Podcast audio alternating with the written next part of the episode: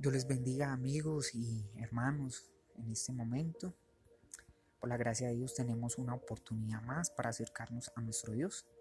Mi nombre es Camilo Gutiérrez, me congrego en la sede de la Iglesia Pentecostal Unida de Caramanta, Antioquia, y por la gracia y el favor y la misericordia de Dios me desempeño en el cargo de líderes, de líder de jóvenes.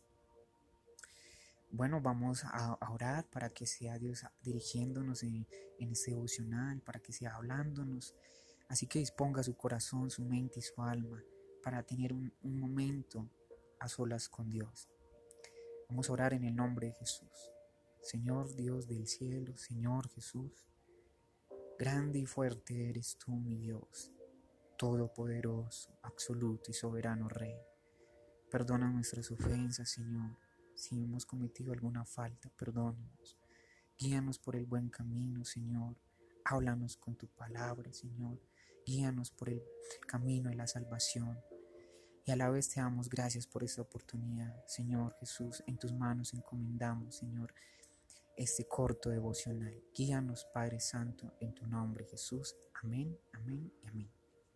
Bueno, vamos a, leer en Lucas capítulo 23, versículos 32 y versículo 42. Lucas 23, versículos 32 y 42.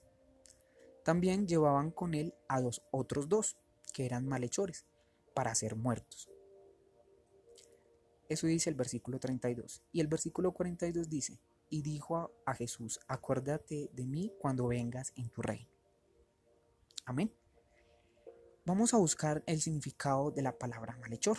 Según el diccionario, malhechor significa que comete un delito y especialmente que los comete por hábito.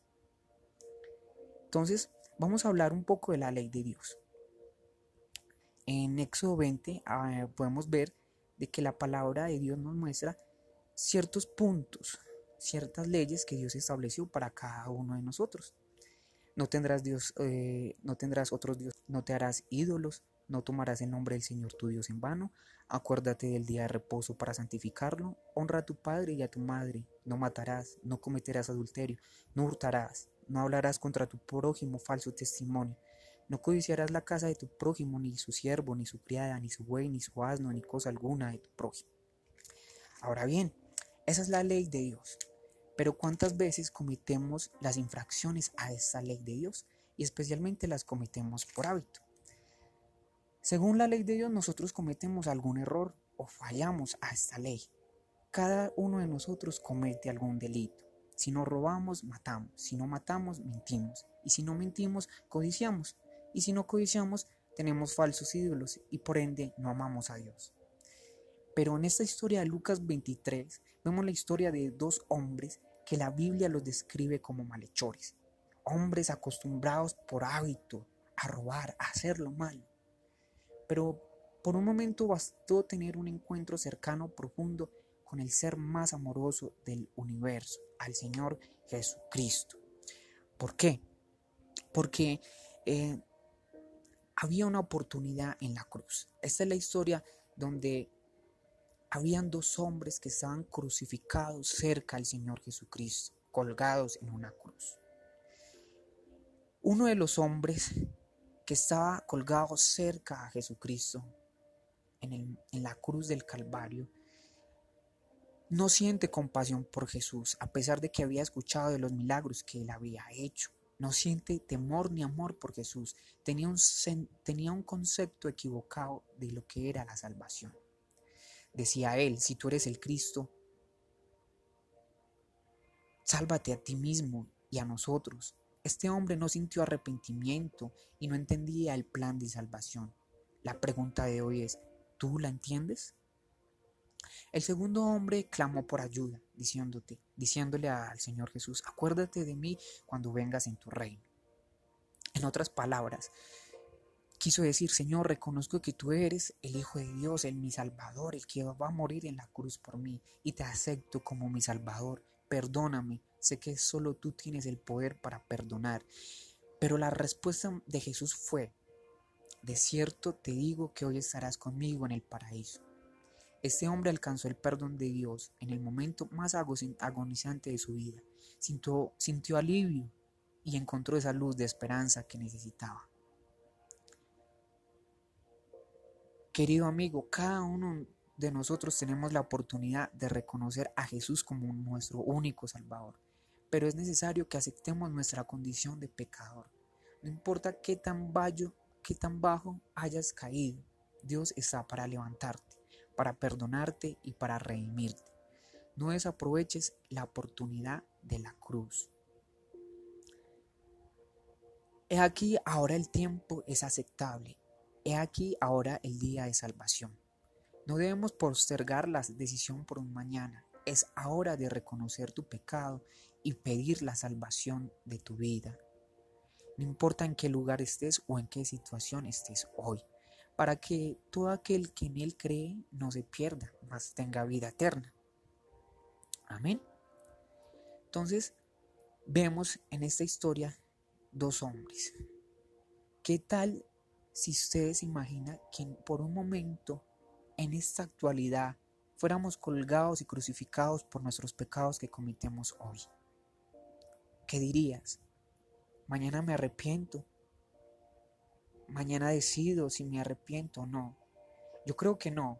Por eso pediríamos misericordia si pasáramos por un momento eh, como lo vivieron estos dos hombres. Pero le bastó un momento a solas, un momento cercano al Señor Jesucristo para que uno de los hombres tuviera una convicción de arrepentimiento, una convicción de alejarse de lo malo, porque ese hombre era un hombre acostumbrado a cometer sus pecados por hábitos. ¿Y cuántas veces por hábito mentimos? ¿Cuántas veces por hábito codiciamos las cosas del vecino?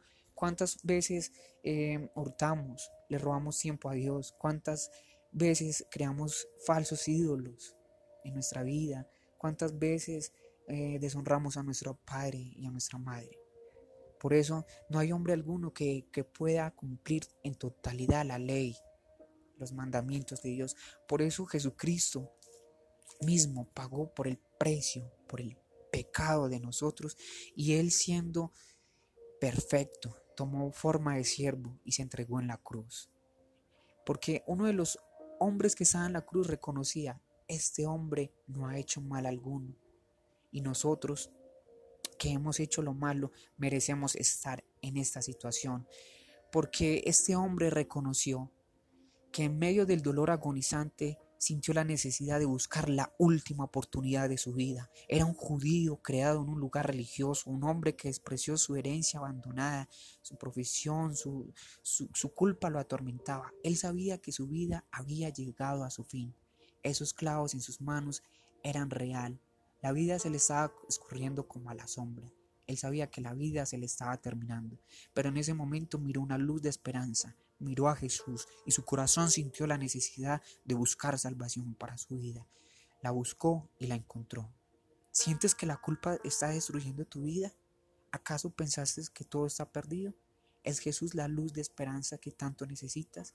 Hoy Dios te invita al arrepentimiento, porque si hoy nos crucificaran por nuestros pecados de hoy, no tendríamos la opción de postergar eso. Pero gracias a su misericordia tenemos la libertad de acercarnos a los pies de Cristo y pedirle perdón.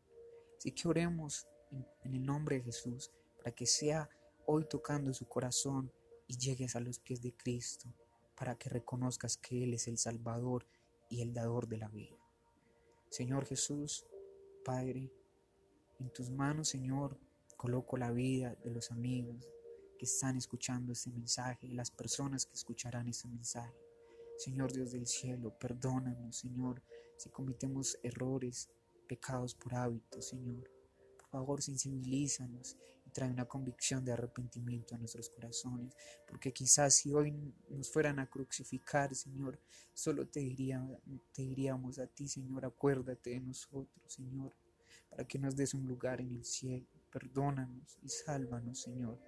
Padre bendito, en tus manos coloco las almas, Señor. En tus manos preciosas, cúbrelos con tu sangre preciosa y lávanos de todo pecado. En tu nombre, Jesús. Amén, amén y amén.